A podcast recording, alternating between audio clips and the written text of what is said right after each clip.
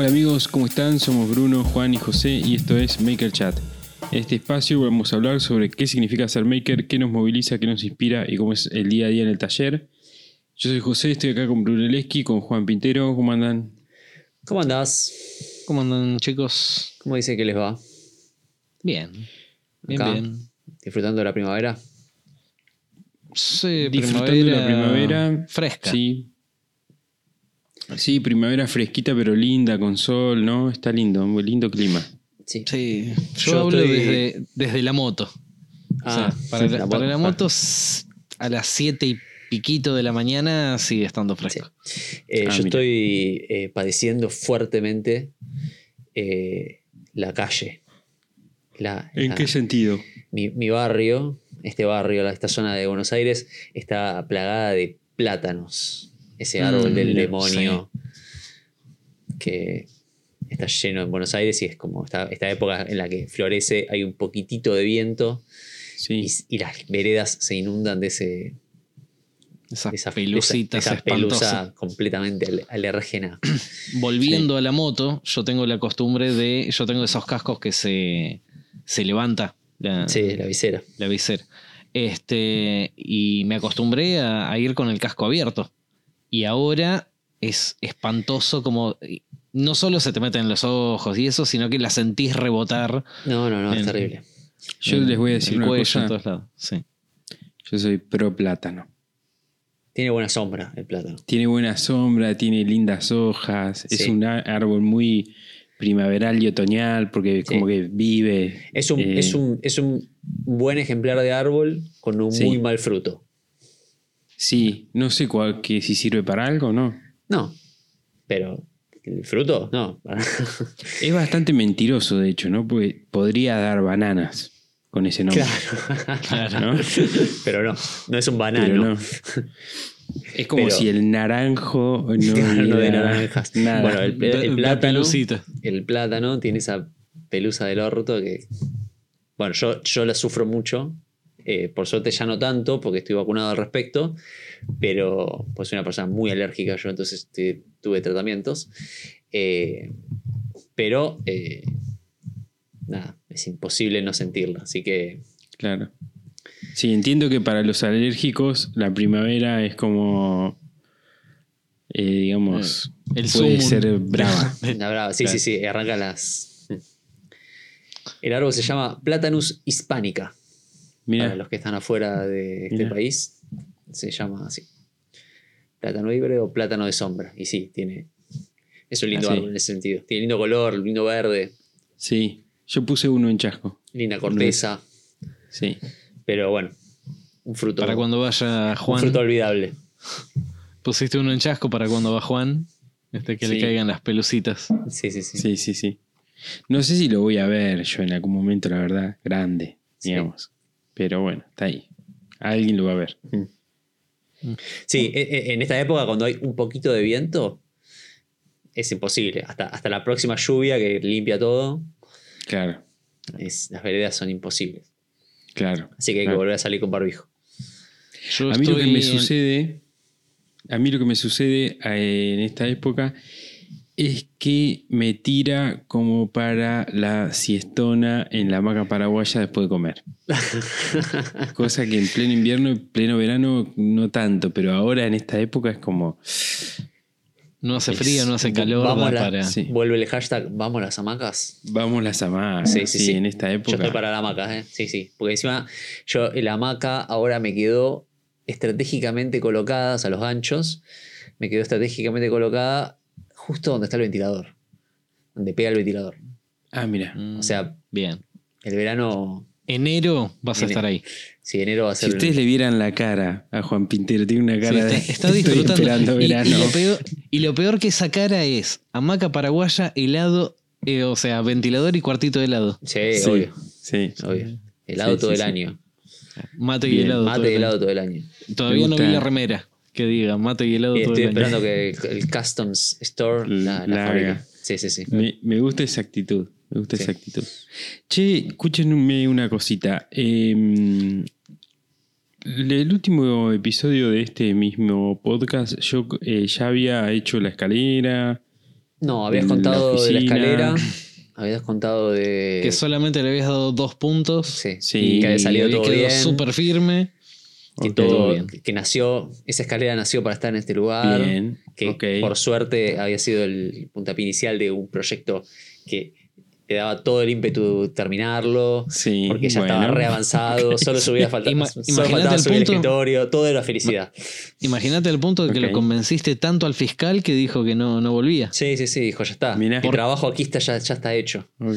Claro. ¿Por qué? ¿Tenés algo para contar? No, no. eh, la escalera quedó, quedó bien, quedó bárbara, todo perfecto. Pinté el piso, con lo cual buena onda. Eh, ¿Subiste la impresora? Subí, subí la impresora, eh, ya hay luz ahí arriba, hay un, dos, tomas, dos tomas dobles, o sea, se pueden enchufar cuatro cositas. Eh, no pude subir el escritorio. Me No te dio. eso. No te digo. No me dio. No me dio el físico. No me dio el físico. No pude con el guinche. No Yo hiciste, sé que. no hiciste una egipcia, una egipcia avanzada. No, no, no, no, no pude. Yo sé que me parece que no se logra transmitir a través de la de Instagram y de la cámara y de la pantalla lo Sí, pesado lo que es ese escritorio. Sí, pues es un escritorio de todo de chapa. Y la gente manda mensajes, ¿viste? Tipo, ¿y por qué no lo eh, no lo empujás? ¿O por qué no te buscas uno que tire de arriba? Claro, ¿Viste? una ah, como, como que Imprimite dan- una polea y hacelo. Claro. Si con la polea Eh, reducís a la mitad la fuerza, Sí, sí, sí. Claro. hacete un No- aparejo diferencial. Claro. Siempre va a haber un ingeniero que te va a decir eso. Sí.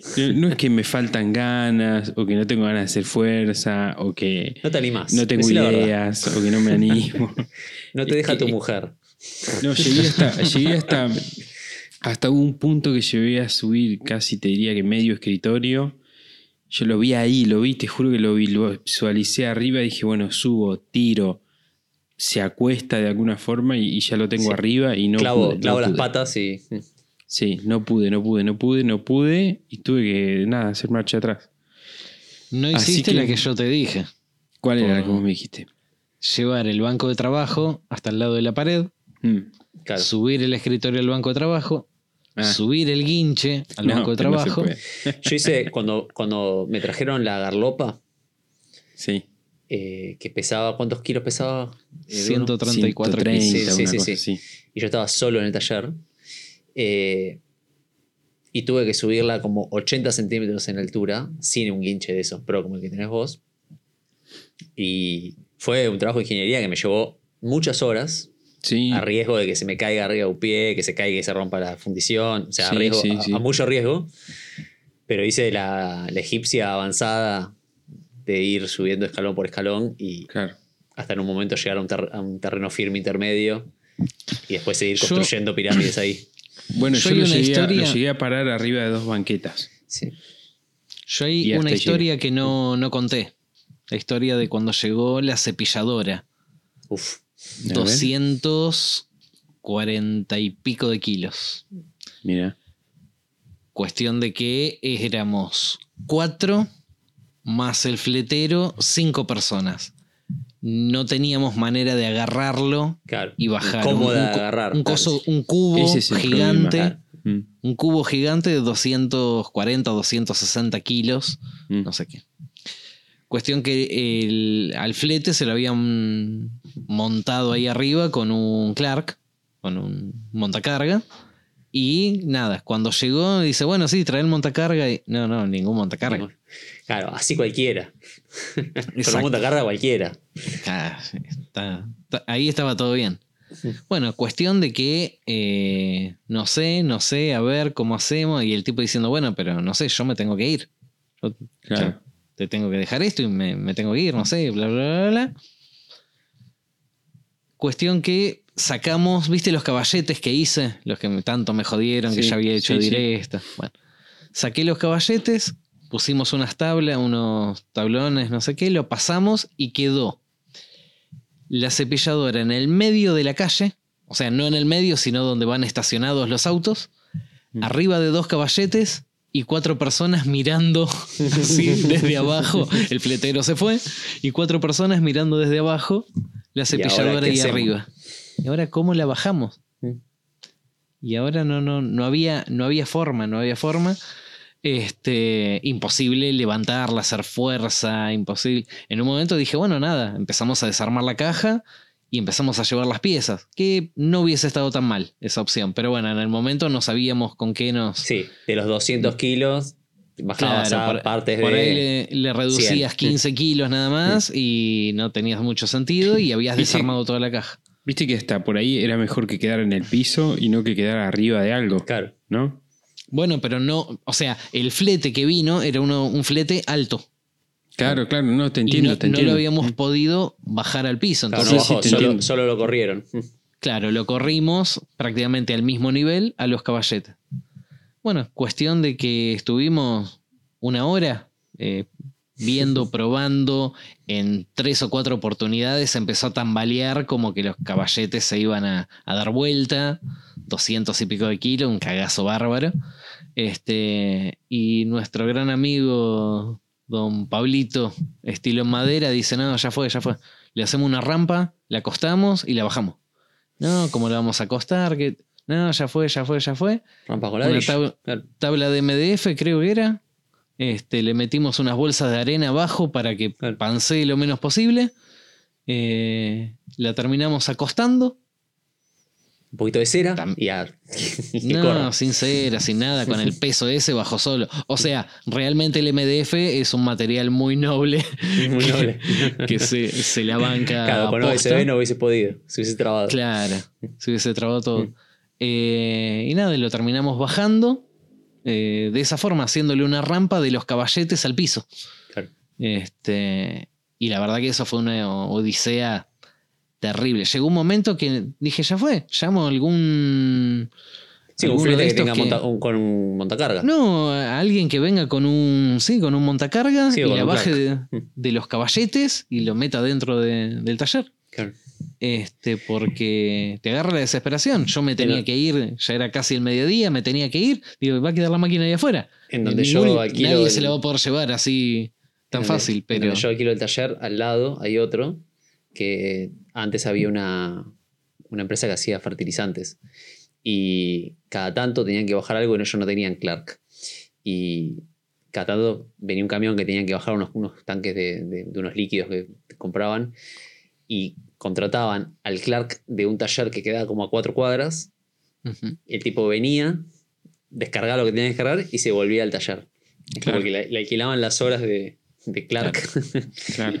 y vos lo veías sí. que venía el, el- el tractorcito ahí por la calle andando, ¿viste? Es que muchas 20. veces vos, vos vas por la ciudad y los ves que se van Sí, yendo de un sí, lado sí, a sí, otro.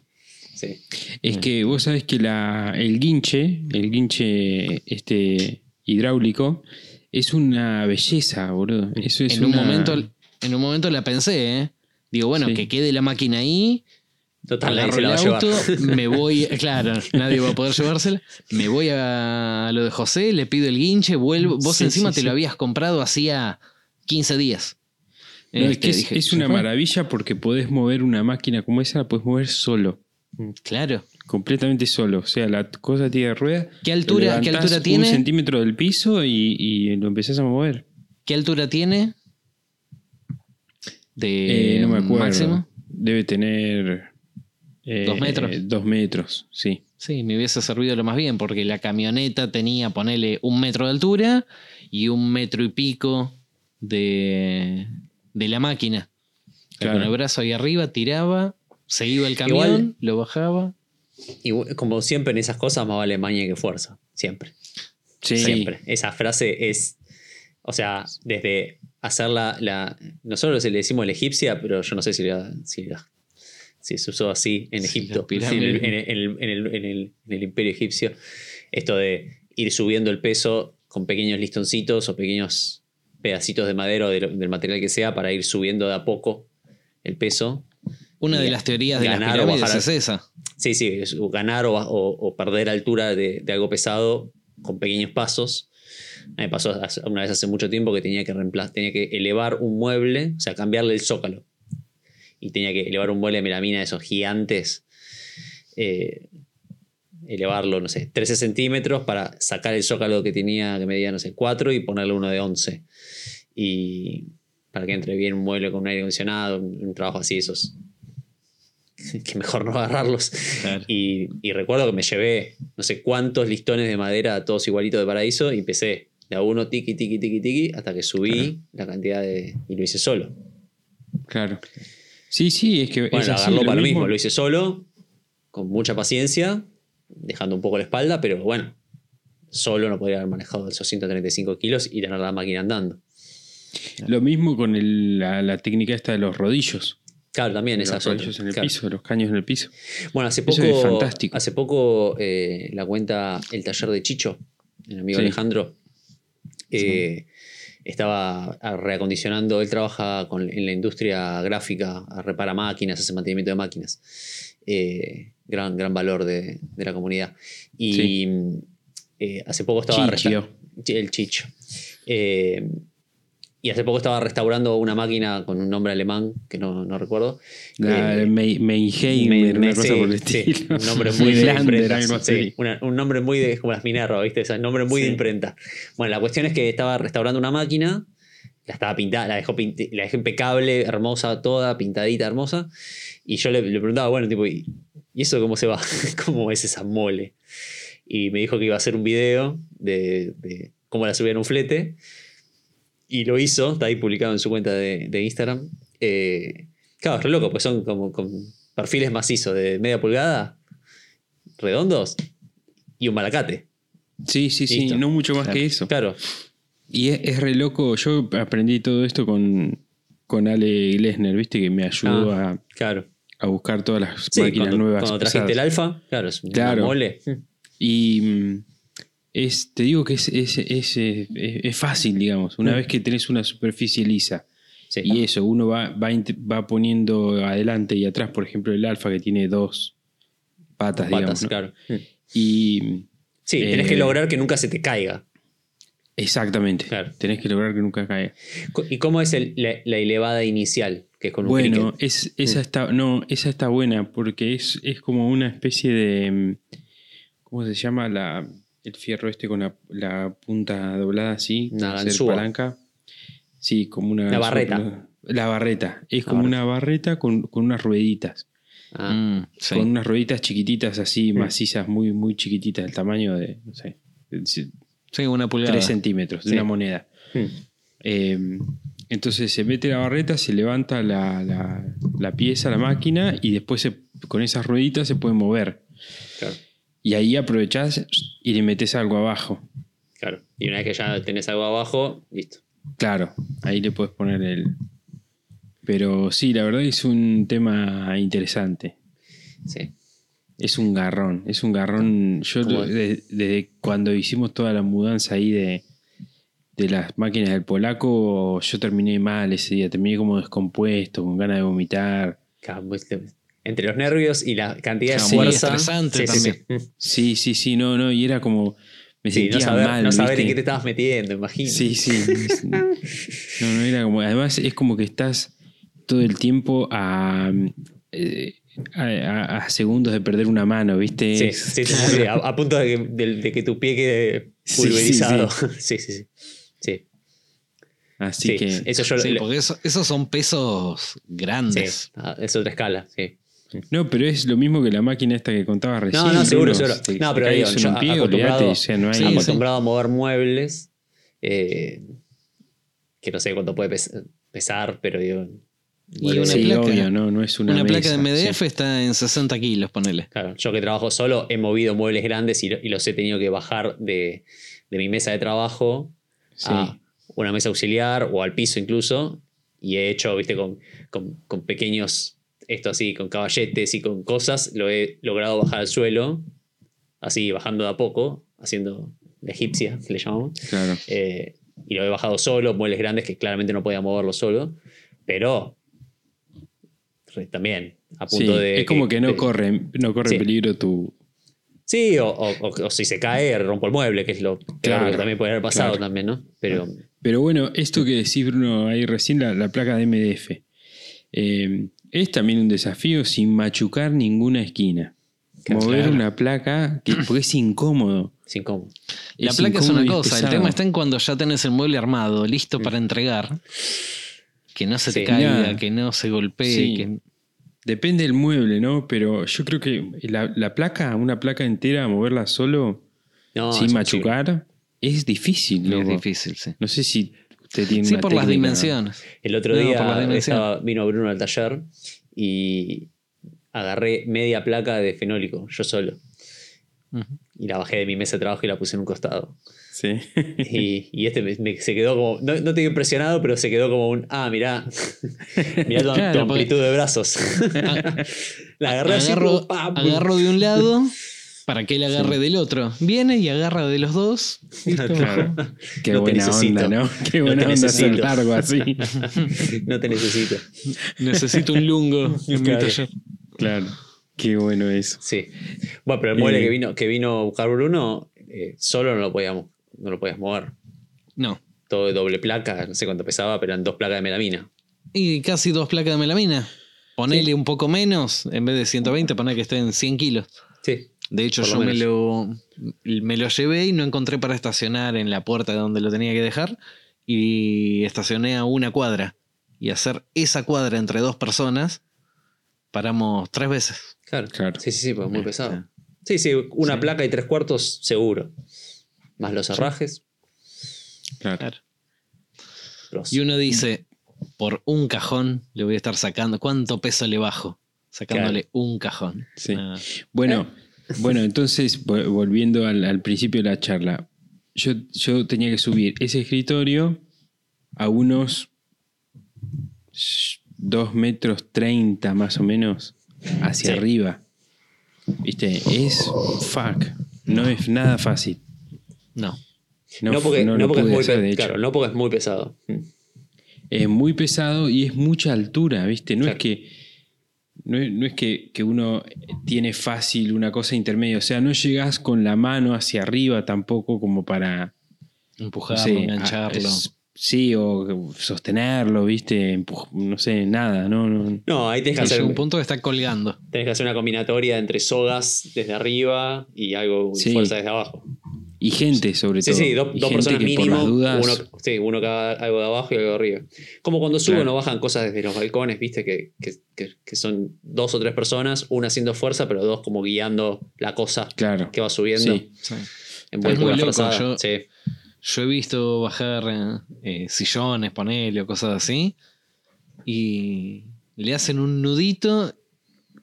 Atan todo el sillón. Hacen, lo, lo- lo hacen tipo matambre. Matambre. Mm.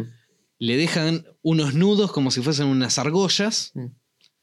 Uno de arriba que va bajando el peso. Y esas argollas por otras dos sogas que van tirando de abajo y esquivando los árboles. Sí, Sí, árboles, que- balcones, eh, sí, Claro, todo. todo. Mm. Todo, Sí, es un arte, lo que hacen es un arte. Sí, sí, sí, sí. Sí. Cuando vos te pasan el precio de cuánto cuesta subir o bajar cosas así, decís es una locura. Ahora, cuando los ves, decís, ah, Hace poco vi en TikTok, vi un- unas personas que estaban subiendo un pedazo de mármol que era, por decirte, dos metros y medio por dos. Sí. O sea, una fortuna en mármol, lo estaban subiendo así y lo estaban filmando desde abajo y preguntaban cuánto salía el mármol y cuánto salía subirlo. Mm. Había como una especie de encuesta ahí de cuánto, si, ¿Qué val- costaba más si valía la pena, digamos, o sea, por el valor de la cosa versus cuánto saldría subir eso, eran, no sé, eran 25 pisos. Claro. Que, que evidentemente no solo no era manejable, sino que no era subible por ascensor o por... Por ningún lado, por escalera, por- por el ah. tamaño era evidente que no se podía subir por otra cosa. Claro, tenía que subirlo a fuerza bruta y a pura soga. Y con Yo mucho cuando- cuidado. Yo cuando veo, cuando pienso en esas cosas, me imagino, mm, no sé por qué tiendo a pensar en cómo hicieron, el- el- por ejemplo, principio de siglo, por decirte. Ah, y hablar. Principio del siglo XX. Bueno, no había, Muy no había edificios tan altos.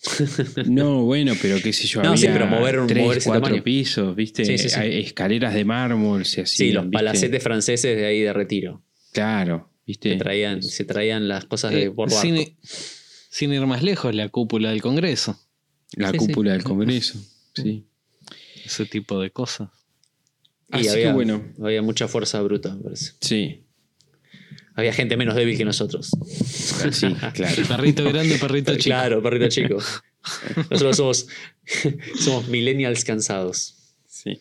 Día- Eh, che, bueno, es- esa- eso fue- esas son mis novedades de la semana, digamos. Por, hacer sea- una especie de actualización. o sea, dos pasos para adelante, uno para atrás. Exacto. El piso te quedó pintado. Bien. Y enchufes ahí. Sí, y enchufes hay, hay, hay luz, puse luz también. Claro, no sé si hay impresora. ¿eh?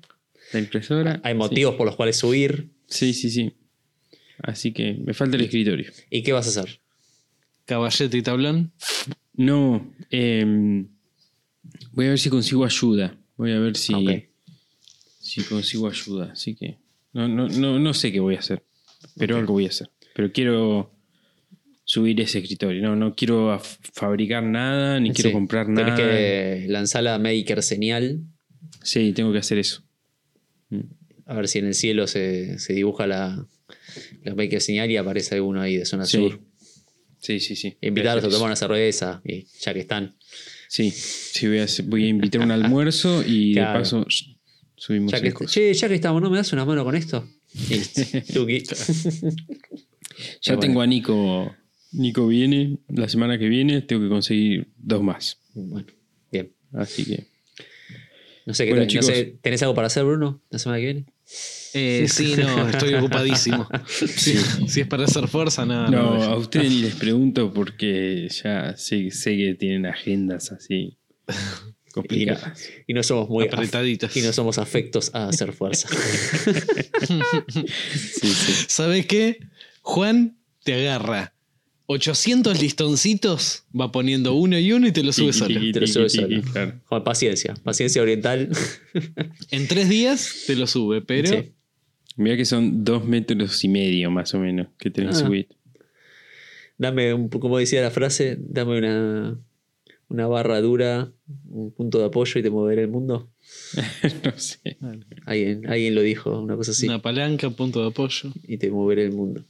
Che, ustedes, ¿qué, qué Yo cosa estuve, destacada? yo estuve, obviamente, full tornería. Eh, Bien. Estuve dedi- dedicándole horas de vuelo. Obviamente, chiche nuevo. Acá el amigo Bruno me tuvo la, la deferencia de prestarme sus, sus platos de garra y de cosas para probar y ver qué, qué necesito y qué no. Y sus ubias para también saber qué necesito y qué no. Obviamente necesito todo.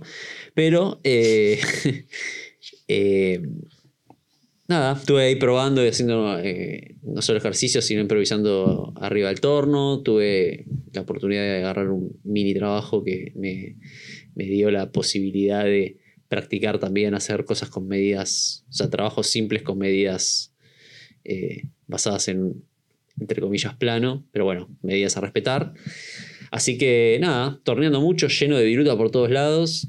Es algo que tengo que ver bien cómo dominar porque escupe viruta y se te pega el cuerpo. Tengo astillas en las remeras clavadas que cada Claro. tanto me muevo y algo me pincha y digo, uy, uy, uy, tengo ahí una viruta Y es más, clavada. La, lavás la remera, te volvés a poner la remera y sigue estando ahí la Sí, astilla. sí, sí, sí, sí. Eh, ya estuve ahí probando, viste. Tengo el buzo dentro de la manga del buzo también lleno de. Tengo, como eh, virutas en lugares nuevos. Sí. Está, Eh, eh, no sé si eh, se te mete en los bolsillos también, ¿viste? Sí, sí, sí. Según Cambié el tipo de ropa, eso es un o sea, yo uso el delantal de cuero, el, el- el percherón de, de Martín. Sí, Y obviamente, eh, viste que tiene el bolsillo en el pecho para poner lápices y Claro, cosas. las cosas. lleno de viruta, dije, bueno, este, este delantal para el torno no sirve. Entonces me puse un delantal de esos de tela comunes que tienen el bolsillo más abajo. Olvídate. Peor. Peor, todavía. Peor. No, pero hay algunos que. Así que me tengo que delantal bolsillo- al revés, así directamente no tengo bolsillo. claro. O delantales de esos que tienen el bolsillo con solapa. Claro, también, si algo que no, no le entre la viruta. Pero eh, nada, eh, se, se te- se me metía viruta entre el delantal y la remera. Y como tenía el- el- la soguita del que, me, que ato el delantal, me la paso por atrás y me la ato por adelante, eh, se me embolsaba adentro. No, la verdad, un desastre. Me tengo que poner, no sé, como una especie de mameluco de, de plástico para esquivarle a la viruta. Pero. De No sé, esos trajes para las abejas. En- sí, claro, una cosa así. Eh, un traje de Tyvek, ¿sabes el calor que puede dar eso? Encima estaba pensando que la parte donde puse el torno en el taller es, la, es muy cerca de la chapa de, de, digamos, de- de entrada. entrada. y en verano ahí hace un calor terrible. Así que voy a terminar hecho una milanesa transpirada, Sí, lleno de viruta, va a ser un desastre. va a ser un desastre. La verdad que no me puse a investigar cómo es que lo resuelven los torneros, si es que lo resuelven. Eh, vi varios en, en YouTube que tienen como una especie de eh, telón de tela o de, o de plástico, como que aíslan la parte del- de, de tornería del taller, como una especie de cortina de plástico, para contener el, el escalabro de viruta que, que se genera. Hay otros, viste, que se ponen la, la manguera del aspirador en la mano Sí, también vi eso. y van aspirando mientras. Bueno, estuve, est- estoy usando la aspiradora eh, cuando lijo, Ajá, que, bien. ge- que también genera bastante polvo. Y con la aspiradora es como directamente lo, lo- lo capta y ya ni siquiera aparece. Así que eso ya es como bueno. Por lo menos más, el polvo no existe. Mm. Te puedes imprimir en 3D de esas boquillas grandes que Sí. se ponen. Sí, abajo. tengo que extender la, la manguera. Ah, está buena esa, Sí, ¿eh? tengo que extender la manguera gruesa de la- del aspirador hacia el torno porque no, no me llega hasta ahí. Tengo una manguera chica que es una extensión, pero es tan larga la extensión que pierde como pierde presión de, de, de absorción. caudal. digamos. Sí, caudal. Entonces es como que no es tan efectivo. Para el polvo está bien, pero para la viruta no. Así que mm, sí, sí, algo voy a tener que inventar porque si no es, un- aparte es un quilombo limpiar. Nada, cuanto menos viruta haya dando vuelta mejor siempre. Pero Lo nada. decimos, lo decimos Eso. siempre. No es más limpio el que más limpia, sino el que menos ensucia. Exactamente. Sí, y esta máquina es bastante Mugrosa. bastante mugrosa. Así Es que, una máquina para fabricar eh, mugre, básicamente. Sí, sí. Una la máquina de sí. mugre. mugre. Sí. La verdad que sí. Te- tenés, ¿no? Un pedacito del apacho. Si no, después yo te llevo. No, no, no. Ni en pedo. No, hasta que no tenga, hasta que, imposible, hasta que no tenga, hasta que no tenga una cámara de vacío adentro del torno y cinco aspiradores apuntando ahí. eh, Bueno, no, no, de no. hecho, yo, el otro día que te llevé las gubias. eh, Todavía está- tienen. Todavía tienen restos amarillos. Y de- tienen del el plato del torno, en un- ca- cambié las mordazas y adentro había Y polvo, adentro polvo amarillo. Sí, Sí, polvo sí, sí. amarillo, qué odioso. Mal. Y tiene un olor como a transpiración. Sí, sí, no, no. es tan linda madera, pero tan, como bueno, como el plátano. pena. Tiene tan linda Como madera, pero tan mal, tan mal subproducto que Sí. Este, vos, eh, ¿qué onda? Eh, yo de taller bastante poco esta semana. Eh, estuve, bueno, eh, preparando un poco, empezó un nuevo curso esta semana. Y el lunes y parte del martes estuve preparando todo lo que era referido al curso. Y después mucha computadora. Algunos diseños, presupuestos, cosas cosas de esas, no, no, tanto, no tanto de taller. Ahora la semana que viene se supone que varias de esas cosas, eh, algunos presupuestos para el CNC que van combinados con láser y todo eso está casi confirmado, el, laburo ese. Tengo que, que hacer un, una muestra de un laburo que hice anteriormente, que me cambiaron un poco el, el modelo, nada. Planificando, eh, se puede decir que esta semana planifiqué la semana que viene. Este, para, para bueno, empezar a, a mecanizar esas cosas que, no es Viste que menor. siempre pasa que hay eh, una semana al mes que se torna como ventana, que no, no haces tanto, pero vas eh, más o menos articulando lo, lo que se va a venir a la semana siguiente. ¿Vos, José, seguís dando clases? José. José. Ah, pensé que, perdón, pensé que le preguntabas a Bruno. No, no, no, a vos te pregunto. Me quedé. Sí, sí, ¿Vos sí, estoy dándolo. ver, antes, antes de empezar habíamos acordado que él es Juan, yo soy Bruno y vos sos José. Para No, que- eh, eh, ¿Vos seguís dando clases? Sí, sigo dando clases. Ahora me tocaron un par de fechas libres porque las fui. He tenido cosas que hacer en, Chas, en Chascomús, entonces fui moviendo alumnos de un lado para el otro. Pero sí, sí, sí, estoy con las clases. No, pues les quería preguntar en realidad con esto de la planificación que decía Bruno, es si ustedes van, eh, tienen previsto modificar o extender o cambiar el- la modalidad de cursos o agregar o sacar, no sé. Mira, yo Sí. Em, voy a ser completamente em, honesto y abierto al respecto. A mí me encanta, me encantan los cursos, me parece que está buenísimo, me parece incluso económicamente que es, algo que está bueno para el taller, porque es como, como una como un, colchón de ingresos, digamos, que, que están buenísimos para el taller. Pero es difícil, no es difícil, es trabajoso la promoción y la gestión, digamos, y el seguimiento y todo eso. Eh, no, no sé si iba para ese lado la pregunta o no, Sí, pero sí, bueno. sí. No, no. En realidad era para saber si, si vas, tenías planes de o de ampliarlos o de. No sé. Ah, bueno, la O seguís, respuesta. seguís dan- seguís dando los cursos de así, de llévate toda una serie de conocimientos. Sí, de en, un- en un día, en, una clase. Sí. Eh, eh, eh, claro, la respuesta que te iba a dar es eh, que me encantaría, pero no, no. eh, eh, lleva muchísimo trabajo el tema de, la- de lo que es la gestión y el, la- el seguimiento de la gente y la confirmación de las clases y los O pagos. sea, y agregar una nueva y- modalidad. Claro, agregar una nueva Dentro- modalidad. Dentro de un taller que se dedica habitualmente a otra cosa. Porque, Claro, por ejemplo, hay algunos talleres que son talleres escuela y solamente Sí. se dedican a Los dar solo dan clases. clases y la Eh, gestión es parte del trabajo y listo. Exacto, es parte de, de lo mismo. O Este, por a ahí también son. me- eh, Perdón, Bruno. O por ahí Sí, son sí. talleres, pero de los. ponerle seis días de la semana o cinco días y pico de la semana. Eh, tres son de, de clases. Entonces, bueno, ahí. Sí, digamos, hay, un montón de tiempo invertido porque la mitad de la.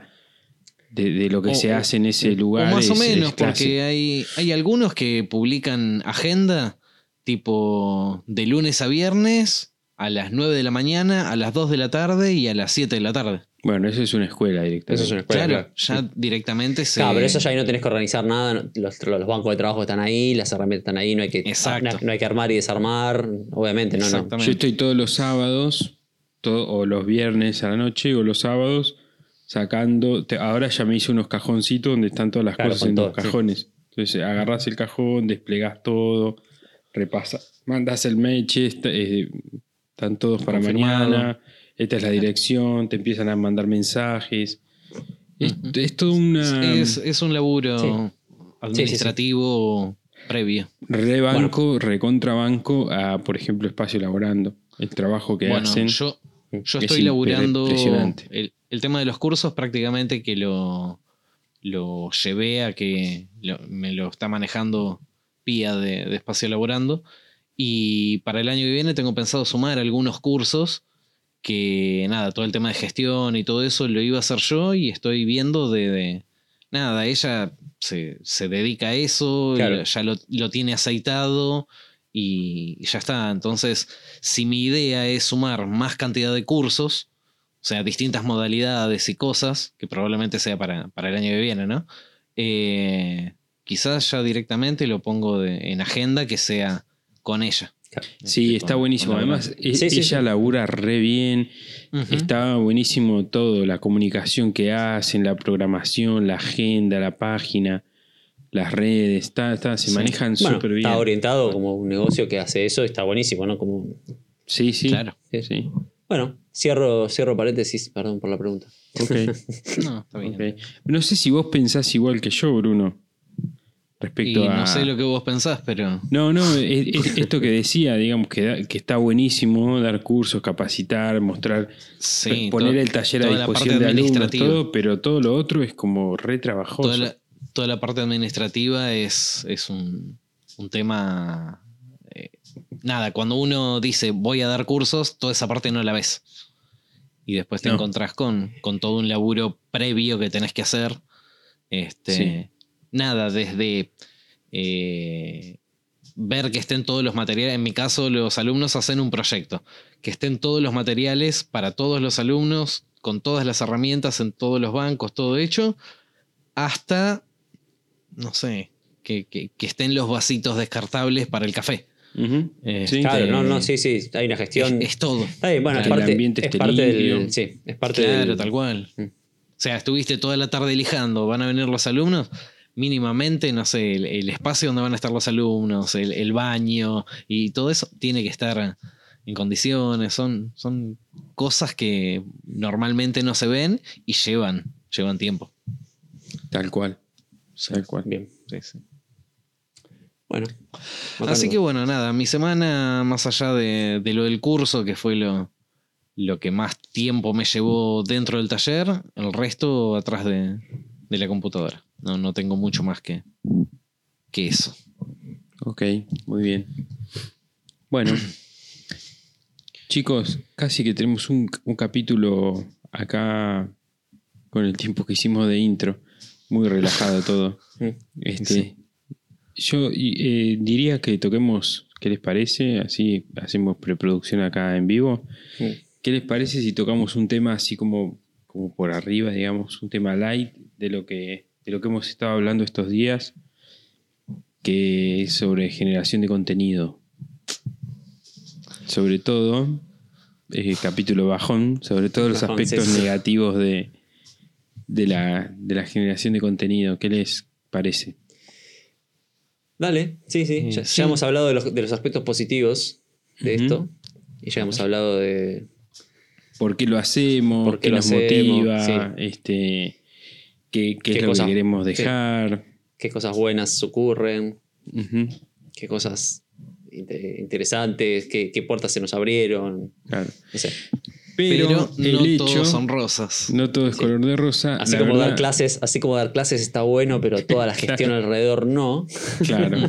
Eh, sucede que te encontrás con que, bueno, en, esta época, digamos, los algoritmos no sé en qué están pensando, que es muy difícil, que nadie ve, por ejemplo, YouTube, que es lo que me parece que a nosotros más nos gusta, no lo ve nadie, o lo ve muy poca gente, o cada vez menos, eh, o ven cosas que uno medio como que no entiende por qué esas cosas le, interesan a la gente.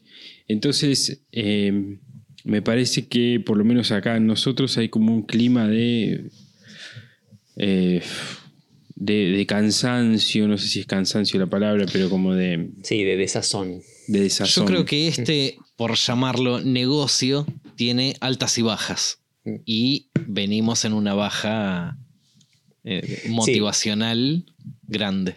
Creo que, creo que viene en parte porque venimos de una, de una ola muy alta. ¿No? Nosotros, sí. Bueno, Toda la ser. pandemia. O sea, nos- nosotros, eh, perdón, ustedes ar- arrancaron en un momento en el que engan- engancharon, digamos, de alguna manera, o intentaron enganchar una ola que eh, termina, está terminando ahora, ¿no? Yo me subí un poco después, digamos, yo como siempre les digo, yo soy segunda ola, Eh, ustedes estaban antes, pero mm, eh, a, lo, que voy con eso es que nosotros vivimos como cierta euforia dentro de, nuestro nicho de, esto del hacer cosas con las manos y mostrarlo, eh, herramientas, materiales, había todo por hacer, todo por mostrar, todo por decir. Y después, en la cuarentena también fue como un pico medio ficticio de, de audiencia, ¿no? Había mucha gente que estaba, entre comillas, al pedo, buscando cosas para hacer, eh, buscando cosas, entretenerse de alguna manera. Y a nosotros todos, a todos nos pasó que los números que nos mostraban las estadísticas eran como todo el tiempo creciendo, creciendo, creciendo, creciendo, creciendo. Y todo este último año también pasó que no solo la gente volvió a su vida más o menos normal, a ocuparse de otras cosas, a tener menos tiempo, eh, a perder el interés probablemente. Entonces, obviamente, todos esos números empezaron a bajar, probablemente a, a- a- valores normales. o- sí, a valores normales, claramente. La, la cuarentena, digamos, ya pasó y pasó todo a valores normales. Y aparte de eso, es como, bueno, la- las redes sociales en general fueron cambiando en todo este tiempo. Y eso hace que también que haya que adaptarse o morir de alguna manera por ser extremista. Y bueno, está ahí la lucha entre adaptarse Querer hacer- adaptarse. Claro, a- también. a- hacer lo que, entre comillas, la empresa quiere, o lo, o lo- lo que quiere vender, quiere eh, capturar la atención de la gente, o seguir en la de uno y morir con las botas puestas, de alguna manera. O Esa no es aburrirse la- y, y alargar todo, ¿no? Ahora, ¿Esa no es la ley, la ley de Darwin o algo así? Sí, la supervivencia del más apto y Claro. que mejor al- se al- adapta a los al- O, cambios. o te adaptás te adaptás a los cambios y sobrevivís al nuevo ecosistema o, o no sobrevivís. Ahora voy a, hacer una, voy a hacer una pregunta. Mm. Así como, llamémoslo, el, el, el makerismo, digamos, tuvo su, su buena época durante la pandemia, me imagino que pasó Sí. igual o más. Un poco antes, canales 2018, de- 2019. Claro. Pero la pandemia, sobre todo, ahí se Sí, nota sí, sí, sí, muy. O sea, los Sí, sí, gráficos sí, hablan muy fue, claramente. sí, fue, subió como... Sí. Y este eh, pasó lo mismo, me imagino, con los canales de fitness, de yoga, de alimentación, de cocina, de hacer panes, Sí. de Los de viajes cocina deben haber, sí. este, y todo eso. El de cocina, sobre todo, el de pan de, eh, pan de masa madre, Sí. Sí, sí, eh, sí. explotó. Lo- la, la pregunta que quería hacer, hacerles, a ver qué, qué opinan, es: ¿qué, ¿creen que pasó lo mismo con esos canales? ¿O Sí. pudieron de alguna forma sostener más que nosotros el. Yo estoy, estoy metido en un, en un grupo de WhatsApp donde hay, entre comillas, influencers de múltiples industrias, desde jardinería a medio ambiente, cosas de comida, de viajes, de cervezas, o sea, de, de múltiples nichos. Y en todos están, con- están en la misma, todos desorientados. Todos con un tipo, che, ¿dó- ¿dónde, está, ¿dónde están mis números? que, Claro, que claro. supe tener y ahora no tengo. Eh, creo que los, los que se dedicaban a los viajes es el, el único que fue inverso. Cuando la gente no podía viajar, dejó de consumir viajes. Y la Ah, gente que viajaba. qué loco. Claro, la gente que Me viajaba dejó de viajar. Claro, la gente que viajaba dejó de viajar. Por dos años no, no se subió un avión. Ah, claro, es verdad. y, y ahora se están reactivando. Pero más allá de los nichos eh, externos, que tan- tanto es la misma, digamos, en ese sentido.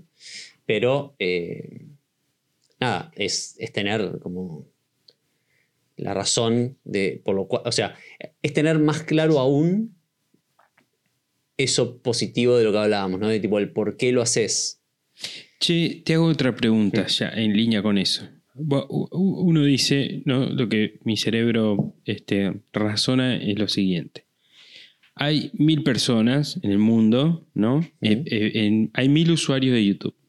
Sí, Al makerismo le tocan 100 sí, de esos mil, ¿no? Hay 100 que están ahí en el- con el makerismo, taca, taca, taca, taca, taca, sí. taca. Ponele que durante la pandemia hubo un pico, no sé qué, 150. Mm. Terminó la pandemia, bajaron a 100. Y ahora, ¿siguen estando esos 100? Porque a mí me da la sensación de que no están esos 100. Se- o sea, Te hago- quiero- ¿se está haciendo gente de. YouTube? O- Te hago una consulta, José. ¿Vos consumís el mismo contenido en YouTube que antes? mirá, yo creo que cons- consumo lo mismo o más sí. de, Yo de más, tiempo, pero más. no el mismo contenido. No, yo me bajé por completo. Yo no consumo contenido en redes sociales ya. Igual, No. anécdota, Yo sí. no, como dice un amigo, anécdota no es evidencia. No, no. Más allá de, buena de- de- de lo que cada uno. Por eso yo, lo yo- por yo lo preguntaba, mucho más. Yo consumo mucho más contenido en YouTube. Yo cua- cuando antes. consumo, yo cuando consumo, como por ejemplo Juan contaba la semana pasada, eh, se compró el torno y se fumó no sé qué cantidad de videos de torno. Yo Mm. también, de repente me instalo un programa para el CNC y sí, estoy muchas horas aprendiendo a usar ese programa. Pero antes era, me llegaban alertas y veía un video. Me llegaba otra alerta, veía, o me los iba guardando en ver más tarde. Y no sé, domingo a la mañana me Esto- levantaba, me preparaba el desayuno y me pasaba todo el domingo viendo videos. Solo, solo a Eso modo no debate, solo a modo de debate, es también un círculo. Digo, si vos en algún punto perdés el interés en la generación de contenido, eh, no sé, a mí me pasa, por ejemplo, que yo antes eh, generaba un montón de contenido en historias, por ejemplo. Eh, no sé, el calendario, ponerle, no sé, de la- de- del primer semestre de este año o todo el año anterior, creo que no hubo día en lo que no generé una historia. Y, Claro. y es- Bueno, Eso y, es y- y interesante yo también. ahora, ahora perdí el interés total y absoluto en consumir las historias, pues ya me parecen todas iguales, me parecen todas repetitivas, no, me encuentro nada entretenido, o sea, no, no- estoy encontrando nada que me, que- que me lleve a verlas. Entonces dejé de hacerlas, por ejemplo. Pero mira, prácticamente eso- me acuerdo, me acuerdo que hay que generar historias. o la obligación de los, de los me- me- sponsors. hay cosas, sí, o, o- o- o siento que hay cosas que, no sé, fotos. Encima es eso, es que yo soy muy de la foto más que del video, en Instagram sobre todo. Y para la, para la empresa, eh, la foto está recontra muerta, recontra muerta, sí. no existe más la foto. Mm. Por más que te digan que sí, que porque qué sé yo, que la foto, tiki tiki, en la realidad lo único que funciona son los reels y no, para mí no todo es un reel, no, no tengo ganas de producir ese, ese nivel de contenido que es filmar, Claro, editar claro. mínimamente, escribir una línea, publicar. Sí, sí, sí. Eh, Una narrativa tiene que tener. Sí, no digamos, sé, que más- no Y no solo- ganas. Sí. Y no solo eso te lo avala la empresa de que es un poco lo que busca, sino que el algoritmo te dice, ¿ves? Claro, ves que si vos acá. haces reels te va bien y cuando no Pero haces reels no. escúchenme una, una cosita. ¿Vieron esto que decía, de- que decía antes de YouTube? Hay 100 Sí, del makerismo y qué pasa con esos 100. ¿Qué pasa con Instagram también? Porque, ¿cómo puede ser que yo tenga, eh, qué sé yo, el, el doble de seguidores que hace, ponerle dos años y, y me ve la mitad de la gente que me veía hace dos años y a todo el mundo le está pasando lo mismo? ¿Qué, Bueno. ¿Dónde está la gente, digamos? El otro día escuché una explicación bastante interesante al respecto, que es que hasta este año, por decirte, hasta, hasta que TikTok se hizo algo masivo, como Mm. es ahora, todos los algoritmos, el de YouTube, el de Instagram, el de Twitter, digo, todas las redes sociales, estaban orientadas a la interacción. O sea, nosotros dijimos hasta el hartazgo en nuestros videos de YouTube, es tipo, ah, si te gustó, dale un like y si te tienes alguna duda, dejarnos un comentario, suscríbete, dale click a la campanita. Digo, le pedíamos al usuario que haga algo, ¿no? que, que- que haga una interacción. En, en Instagram era el like, dejame un comentario, después des- alguien descubrió que los guardados y los que compartidos por privado, o sea, todos esos, los cuatro botoncitos que te dejaba Instagram, era que el, usuario interactúe con la pieza, digamos. Entonces hacías la encuestita, hacías el no sé qué, o sea, todo para la interacción. Generabas eh, historias que- que- yo lo he hecho, digamos, eh, historias polémicas para que te manden muchos mensajes privados de respuesta, por ejemplo. Eh, que eso sucede un montón. Eh, la clásica es poner errores de ortografía, eh, cosas. Bueno, yo lo hice mucho con las cosas así no alineadas, con el TOC, el famoso TOC. sí. Eso es- son- eran historias que yo obtenía automáticamente mucha interacción. Eso dejó de existir porque cuando vino TikTok planteó un paradigma de algoritmo distinto que es no me importa la interacción, no me importa quién seguís, quién no seguís, todo eso son sugerencias que no me importan. Me importa que vos te quedes acá y consumas contenido. Entonces te voy a mostrar lo que a vos te interesa. Te conozco a través del algoritmo, te voy Te conociendo. y conozco cuando- mascarita. y cuando, te, y cuando te saco la ficha, te empiezo a mandar contenido que te gusta y voy analizando cuántos segundos ves de una cosa y cuántos segundos ves de otra. Y en función de eso, a través de un algoritmo que funciona, la evidencia nos dice que funciona perfecto, porque te conoce y te tira todas en la frente. Sí. Entonces lo que termina pasando es que el algoritmo premia al que hace un contenido, entre comillas, interesante. Digo, Que puede Porque- ser hiperpedorro, pero vos te, Hiperpedorro, te quedás a pero- verlo. Claro, pero el algoritmo detecta lo que es pedorro para mí, no es pedorro para otro. Entonces hay contenido para todos. Por eso cuando uno ve contenido en TikTok, a veces no ve- o sea, el contenido no- ya no importa la fecha, no importa quién lo hace, cuántos seguidores tiene el que lo hace. O sea, yo veo contenidos en TikTok de gente que, no tiene, que tiene 200 seguidores, que es una cuenta que se hizo hace 20 minutos. Y no importa eso, porque si yo me lo quedo viendo, el- es, es- es- funciona. es- es información para Por el que, algoritmo. Claro. por más de que te quedes mirando y diciendo, mirá qué porquería este video. Tal cual. No Entonces, importa. Te quedas. entonces, claro, lo que termina pasando es que yo no le di like, no le di seguir, no dejé un comentario, solo lo vi. Y con verlo O sea, consumí de los 10 segundos que duró el video, consumí 9, ya es suficiente información para que me mande otro de la misma categoría. Claro. Y eso Instagram está yendo hacia ese lado. Con los reels y con las sugerencias de nuevas cuentas y con el timeline eh, que no tiene un orden, un orden cronológico y que ya no importa a quién seguís. El otro día yo estaba con Dolita en- y, y ella le, le conté una, una- la silla esa que, que- que encontré en la calle y le estaba contando de la silla y qué sé yo. Y ella me dijo, ay, no lo vi. Claro. Y claro, entró y, se tu- y tuvo que entrar a mi perfil, entrar, pum, ver las historias. Claro, ella no le había aparecido mi, mi- mi avatar arriba de las historias. A mí me Claro. pasa un montón con gente que yo hasta hace poco la veía Claro, y que me interesaba. Te diría, por ejemplo, qué sé yo, Bruno, Mm. hace muchísimo que no me aparece ahí arriba como para, para ver qué está No, haciendo en- ahora. En, mi- Claro. en mi caso en particular es porque no estoy subiendo mucho también. ¿eh? No, no, no, no. no. No, pero No, sí, bueno. Más allá del pasa, chiste, siempre- te digo que hace no sé cuánto que no. Siempre me aparecen los mismos. claro, y a mí pasa también mucho siempre eso. me aparecen los mismos. Pasa mucho eso, entonces Sí.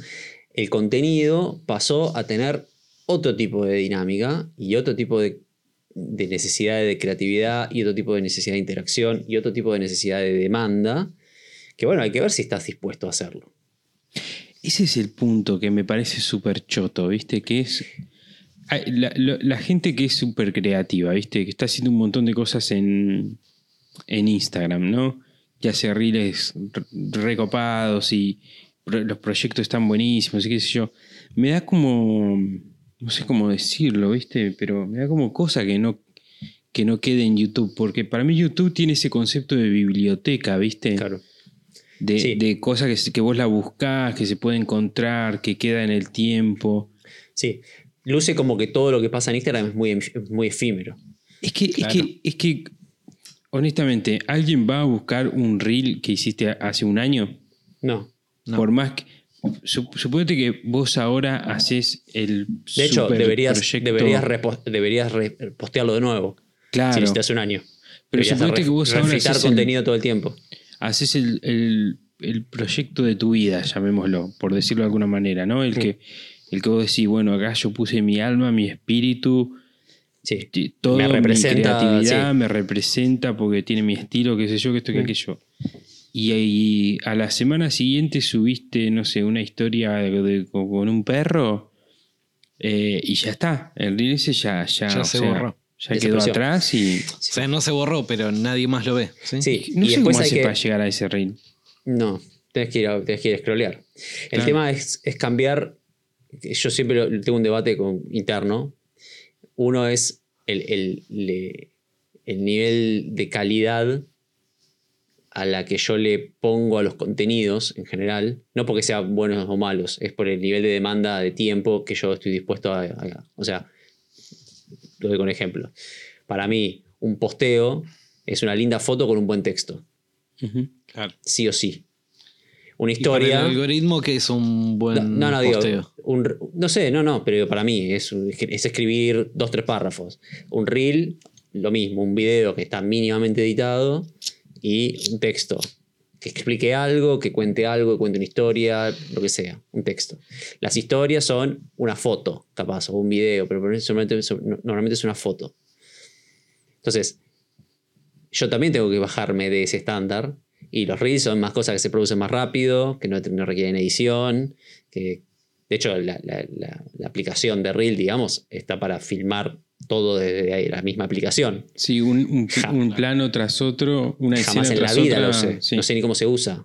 Para mí es, es filmar, después agarrar el CapCut, editar todo, subir. O sea, hay un estándar, pelotudo a veces, que, que- que también no te, no te- no te permite seguirle el ritmo. Igual, No, igual vuelvo, vuelvo para atrás, porque nos estamos metiendo en cosas que no tienen mucho sentido. Vuelvo para atrás, es tipo, es, es- es respondernos, ¿no? ¿Para qué lo haces? ¿Para qué hacemos todo esto? Sí, y además del el para qué, por más que vos lo tengas claro a eso, decís cuánto más. O sea, ¿Cuán sostenible es, es, eh, puedo sostener esto, ¿viste? Porque yo, yo, honestamente, yo lo hago para compartir, para Claro. transmitir, para inspirar, para este, porque me gusta hacerlo, porque me copa, porque quiero que la gente, no sé, se lleve algo. Es, es puramente, si querés, egoísta, porque lo, hago Sí. para mí. Eh, pero en, en algún momento la balanza va.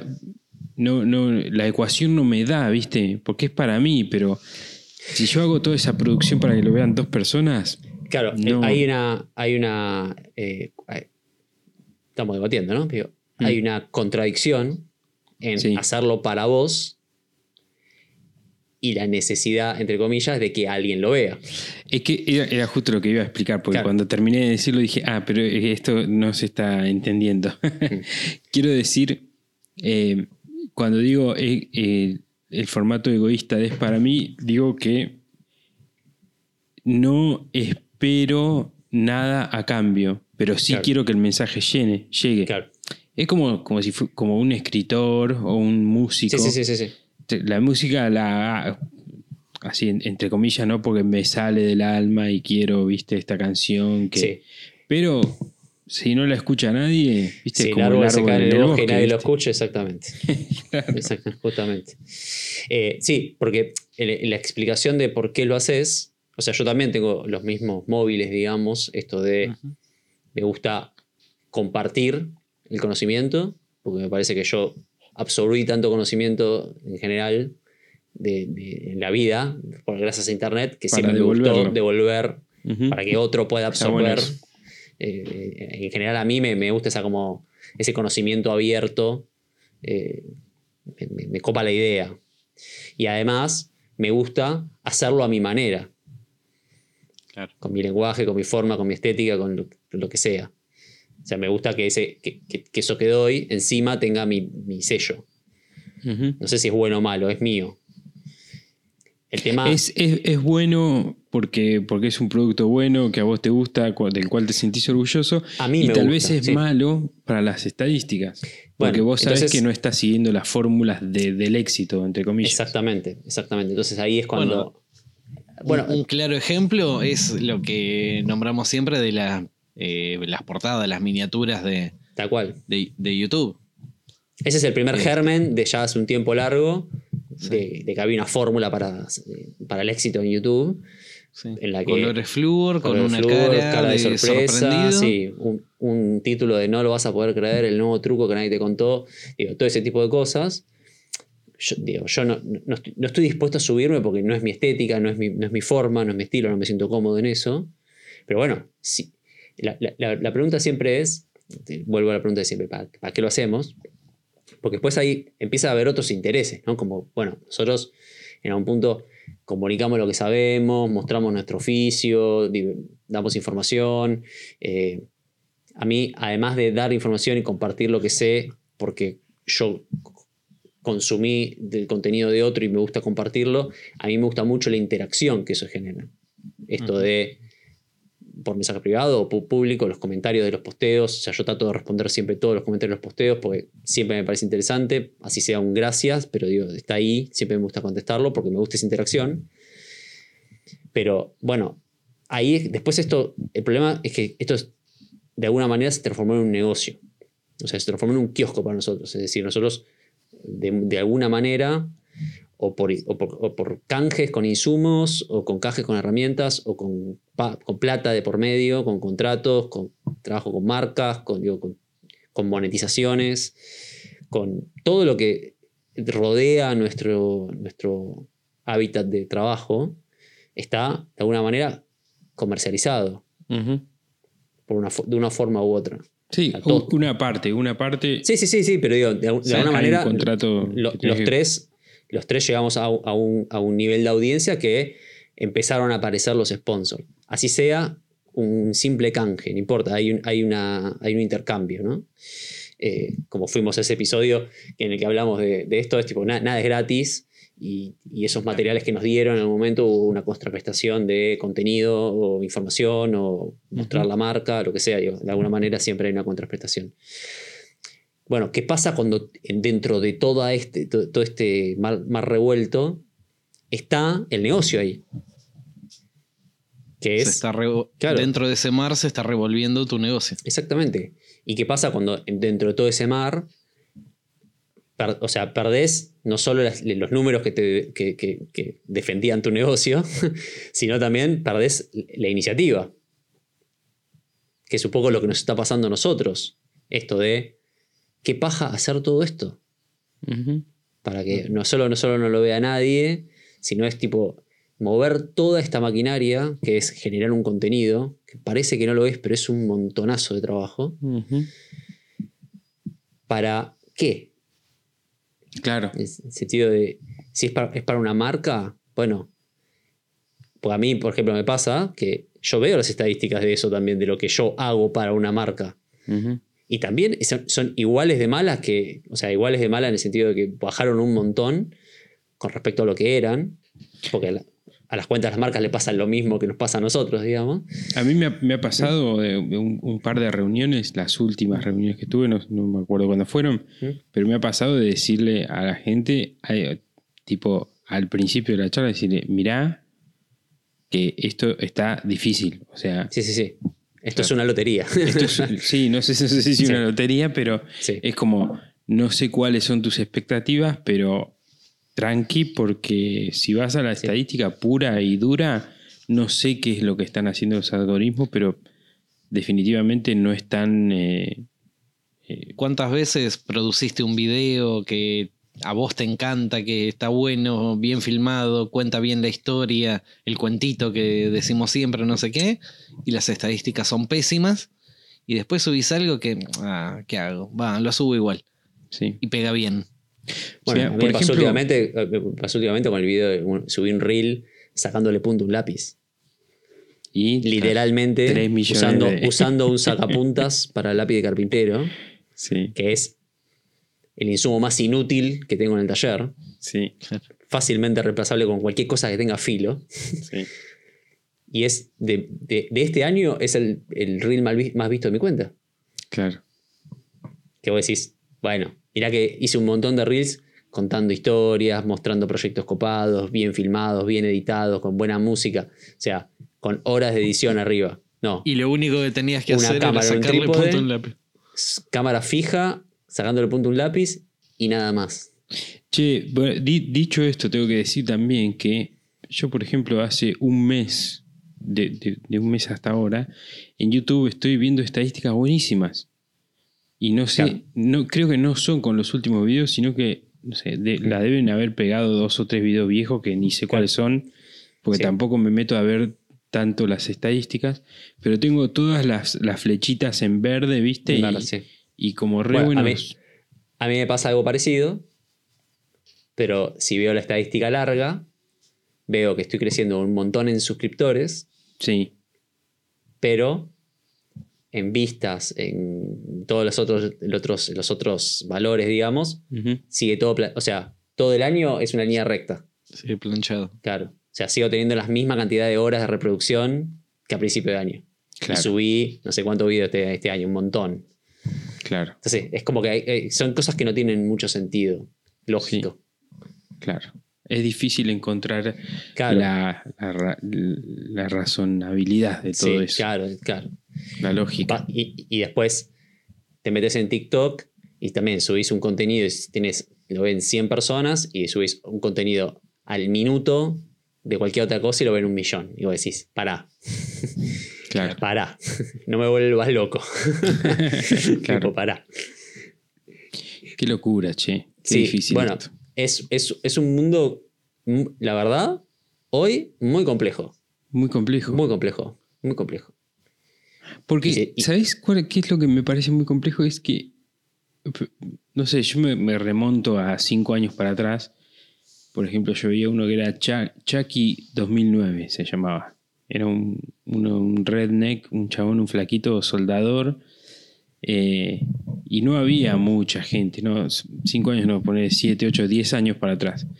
Y, y decía, bueno, qué sé yo, como un montón de los youtubers que veía yo en esa época, ni siquiera creo que existía la palabra youtuber, pero esa gente que generaba contenido decía, bueno, cada uno tiene su público, ¿Viste? Claro. Cualquier gilada que hagas, siempre va a haber gente que te va a ver. Y ahora no es así.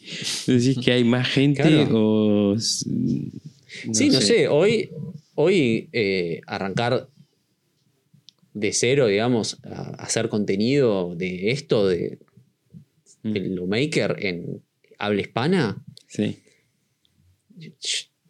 te, diría que no. Claro. Tipo, no, ni, ni- ni te gastes.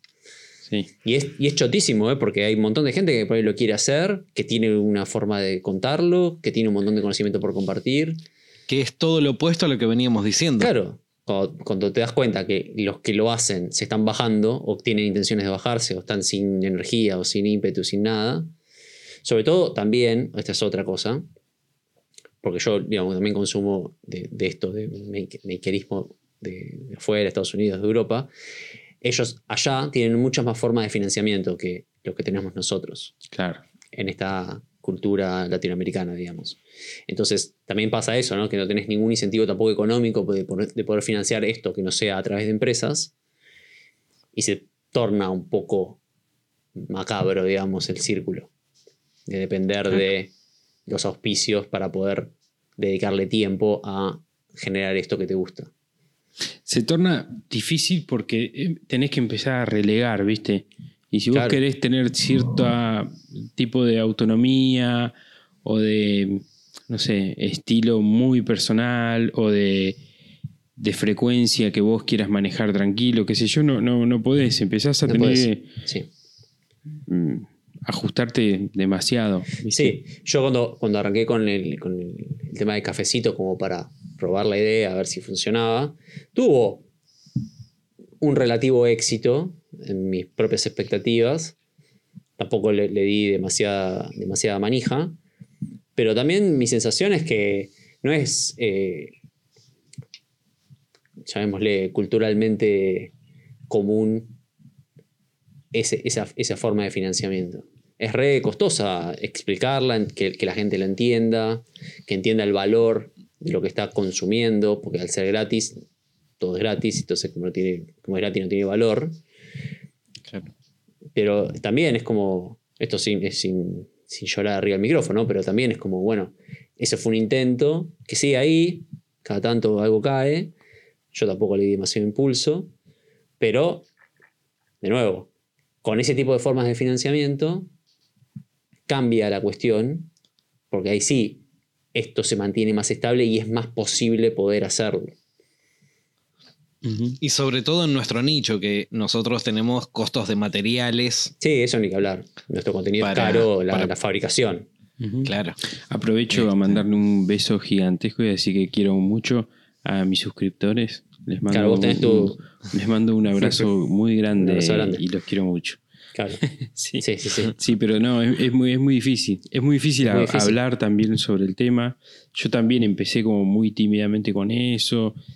Escribí un poco tratando de explicar por qué eh, eh, estaba haciéndolo, pero también es, es muy difícil. Sí. Este, y también es otra cosa más a, a, digamos, no sé, no sé cómo decirlo, es otra rama más de la cual uno se tiene que ocupar y, y- Claro. Claro, porque vos en tu, en tu esquema de suscripción das algo a cambio. sí, en, uno de los tipos de suscripción doy algo a cambio que estoy absolutamente colgado, sobrepasado deuda, de cosas y no lo puedo, no puedo sostener. Claro, Se me hace muy difícil. claro. Claro, Eh, bueno. Tienes que llegar una masa crítica de suscriptores premium, digamos, para que, para que puedas ejecutarlo cómodamente. Claro, sí, sí, sí, no, es que pasa, pasa eso finalmente. Yo sí, fui sí. por el otro esquema que es tipo, esto es gratuito, va a seguir siendo gratuito, yo no- digo, esto no lo necesito, si querés colaborar, buenísimo. Claro. Está muy bien ese esquema. Sí, eso es otro mejor, approach. me parece. Sí, válido completamente, pero o sea, siempre con la idea de no privatizar el contenido, porque me parecía que... No, no, eso no, no puede pasar, sí. Sí. Mm. Sí. Pero bueno, es, es, es todo, es todo un tema muy complejo y esto sin querer asustar a nadie que está ahí remándola en el medio del, del río o intentando querer meterse. Es un lugar eh, lindo por justamente esto. Si tener, hay que tener muy claro y creo que a veces esa brújula se, se corre, perdemos el norte, con, metidos en otras cosas, haciendo el contenido para gente que, que, que- que paga, que paga las cuentas. Eh, a veces perdemos el norte, pero también es como, hay que como volver como a enfocarse, ¿no? Como de alguna manera, es como Sí. tratar de encontrar el- los motivos iniciales por los cuales lo, lo- lo queremos seguir haciendo, ¿no? Porque esos, esos motivos fundamentales siguen estando ahí. Yo lo que diría también, para, para sumar un poco, es de movida, eh, háganlo, digamos. Está buenísimo hacerlo, es súper gratificante. No es la intención para nada tirar abajo ninguna idea ni, ni, Sí. ni, ni tirar Se nada aprende para un montón en el camino. Se aprende un montón en el camino. Sí. Yo lo que les puedo decir es eh, que, que vean para, para qué lado quieren tirarse, ¿viste? Porque Instagram me da la sensación que es más fácil, es más inmediato, estás online más rápido, Mm. es más fácil generar contenido para Instagram, pero tienen que saber que YouTube tiene la posibilidad de, de, de- de- de que sea un contenido que es buscado, de que se puede Sí. llegar a ese contenido y, y pueden tener la posibilidad de, tener esta especie de archivo o de biblioteca que llamo yo, que es que todas tus cosas estén ahí, que uno puede agarrar y ver todo seguido y buscar toda esa información. Cosa que eh, en Instagram, bueno, no, es, es- eh, funciona por cronolo- cronología, digamos, ¿no? Claro. Eh, Sí, y el contenido es completamente efímero. sí, Completamente efímero. la mayoría de las veces, ¿no? Y es re loco porque nosotros tenemos un concepto, probablemente por nuestra edad y por nuestra forma de consumir Internet por tantos años, que es el de, el de la biblioteca.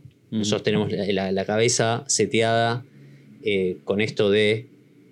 Como la, como la forma de ordenar de YouTube, de alguna manera. Saber Sí. que está ahí, que es buscable, que es encontrable, que está categorizado por listas o por como sea. Y también estos son taras mentales que probablemente nosotros tenemos que romper, que es no sé, yo, yo hablo de por mi cuenta, ¿no? Yo tengo un montón de piezas de contenido con textos explicativos de un montón de cosas Mm. que me llevaron un montón de horas de escribirlo, editarlo, achicarlo por los 2000 caracteres que te permitía Instagram, sacarme una foto, explicar una técnica o video, lo que sea, que quedaron ahí, que como ya lo publiqué, no lo puedo volver a publicar, porque en una biblioteca duplicar un libro es un pecado, básicamente. Claro, claro, Acá es lo mismo, es como, no sé, yo los videos de YouTube no los vuelvo a subir, claro, están ahí, anda Sí, a buscarlos. claro. Eh, en, en Instagram pasa un poco lo mismo. Es como, bueno, yo ya subí un contenido de la explicación de cuándo un, un pedazo de madera es longitudinal, radial o tangencial. Bueno, ¿por qué no lo puedo volver a subir ahora si lo subí hace un año o más? Claro. La audiencia se renueva, eh, no sé. Hay gente que lo leyó en su momento y ahora ni se acuerda. No sé, hay un montón de cosas de por qué ese posteo no puede estar de nuevo online. Sí. Bueno, una, una vez veía eh, una entrevista a, uno de los editores de Fine Woodworking, la, la revista, Ujú. eh, que es una revista que tiene como 50 años, ¿no? Sí. Y no, no, no ha cambiado tanto la revista, ¿no? Van sumando algunas técnicas y herramientas y máquinas, qué sé yo, pero los tipos decían que cada cinco años se, se empiezan a repetir los contenidos. Es que Cada cinco años tenés que volver a hablar de la cola de Milano básica con formón Sí, sí, y, sí. y banco de trabajo, digamos. sí. Porque la gente va cambiando, porque las fotos son mejores, porque el diseño de la revista está mejor o está mejor explicado. Claro, sí. Un día lo haces con infografía, otro día lo haces con una foto, Claro. otro día lo haces con un graffiti. Sí, sí, sí. Claro. Eh, así que bueno, es así, pero a, a mí, ¿sabes qué es lo que me parece alucinante de, de YouTube? Yo ahora empecé a, a seguir a varios este, de estos viajeros en moto, ¿viste? Que recomendé hace un, un par de semanas. Sí. Eh, entonces, eh, eh, los tipos tienen listas de reproducción de, por ejemplo, una que se llama, no sé, África. Entonces, episodio 1, el Congo, episodio 2, Namibia, episodio 3, Nigeria, qué sé yo, así. Y son unas listas de reproducción que tiene 8 años, ponele. Entonces yo, yo puedo agarrar y, ¿viste? Y- quiero decir, revivir ese viaje ahora. Olvídate, sí. ¿viste? Sí, hay Eh, un montón de contenido. Me parece alucinante eso. Con esto del torno yo entré a canales que los videos son viejos, viejos de verdad, tienen 10 años sus videos. Ujú. Y Sí. Están ahí y están, están completamente frescos, digamos, en lo, que están, en lo que me están enseñando. No cambió nada. Bueno, muchachos, eh, ¿qué dicen? ¿Llegamos hasta aquí? Llegamos hasta aquí. Bueno, espero que, que sea que se quede igual, que, que, que haya como una sensación de positividad. Porque siempre la Todo. intención, la intención siempre de nuestra es siempre tirar para arriba, siempre digamos ir con buena onda, con ganas y con nada, para sumar. La intención de este podcast siempre es sumar. ¿No? A veces. Sí. Bueno. Sí. O que no sí, reste, Sí, sí, sí, sí, por lo menos que no reste. Che, no, bueno. yo creo que, creo, creo que vuelvo, vuelvo a repetir esto mismo de quien esté en el medio o, o- o muy entusiasmado o en pleno crecimiento o le está yendo bien, pues puede que le esté yendo bien con los contenidos que genera, o no le importa, no ni mira los números, está buenísimo. Eh, nada, que se- seguir haciendo, yo no, no- no me veo no haciéndolo, solo eh, tengo que cambiar también mi forma de, de- de experimentarlo, que también es como... Quizás es toda una cuestión de experiencia y las cosas para el lado, visto desde el lado afuera, siguen estando muy bien. Así que es toda una cuestión de sensaciones. Solo que metidos en, este, en esta dinámica, con la historia que tenemos en nuestras cuentas ya de, de varios años, con el trabajo que nos genera y todo lo que, lo que significa, bueno, estas también son sensaciones que nos ocurren. Exacto. Bien dicho. Y suscríbanse a Customs. Sí, y eh, cafecitos para todos, Y para Juan, vayan Juan ahí. Montero. Sí, Juan Pintero barra cafecito.net. punto, punto net. Eh, No, eh, cafecito.app barra Juan sí. Che, bueno. eh, bueno, gente, gracias por estar ahí y escucharnos todas las semanas. Espero que les, que les sirva esto. Nos vamos sin reco. No, sin riesgo no tengo nada que recomendar. Yo tengo una, recomendamos pero, a- al taller de Chicho. Ahí Bueno, está. Dale. hablamos, al principio. eh, Hablamos del eh, taller de Chicho. Alejandro. Alejandro. Una gran cuenta donde muestra restauraciones de máquinas, pero Ujú. mucha cosa de mecanizado, mucho invento de Ahora está con un mezclador de comida, vi ahí hoy que estaba. Mucho Ah. fierro, mucho fierro. Mucho fierro, Sí. mucha, mucha piecita y cosa interesante, y mucha cosa con comida, porque tiene un lado. Un Sí, pasado, tiene un amigo, un presente, un cosa pasado con que, chef. se- que Sí. se llama Chichef, que hacía Sí. cosas de cocina. Y además tiene un amigo, un colega ahí que es Salvador. Salva-. Salvador. Sí. Y hacen ahí proyectos juntos, muy interesante. Hacen cosas, sí, mezclan la- los fierros con, con invento, hizo un espiedo que giraba solo, Sí. cositas así muy interesantes de Y además déjame decirte que en el podcast Inestable eh, también hicimos Gran una charla también. muy, muy entretenida con y muy interesante con Alejandro. puede. Así que también. se pueden suscribir en Spotify, a gran podcast ese. Sí. Bueno, Al ladito de este se escuchan Bueno, inestable. y, Sí. y dentro, y dentro de las creaciones de contenido también está lo del tema del podcast. sí, bueno, sí, que, ni que hablar. también lo venimos mencionando Ni hablar, ni hablar. Sí, otro, otro, otro, otra ala, digamos, y Mm. muy interesante. Bueno, gente, Eh, te- tema para otro, para otro episodio. otro podcast. para otro episodio. Bueno, chicos, nos vemos la semana que viene, ¿eh? Nos vemos la semana que viene. gente. Gracias. Bueno amigos, esto fue Maker Chat, nosotros somos Bruno, Juan y José. En este espacio hablamos sobre qué significa ser maker, qué nos moviliza, qué nos inspira y cómo es el día a día en el taller. Eh, gracias por estar ahí, compartir este momento con nosotros. Pueden escucharnos en YouTube, así que vayan y suscríbanse y además ver el contenido extra en nuestro Instagram que es arroba makerchat.podcast. Chao gente, hasta la semana que.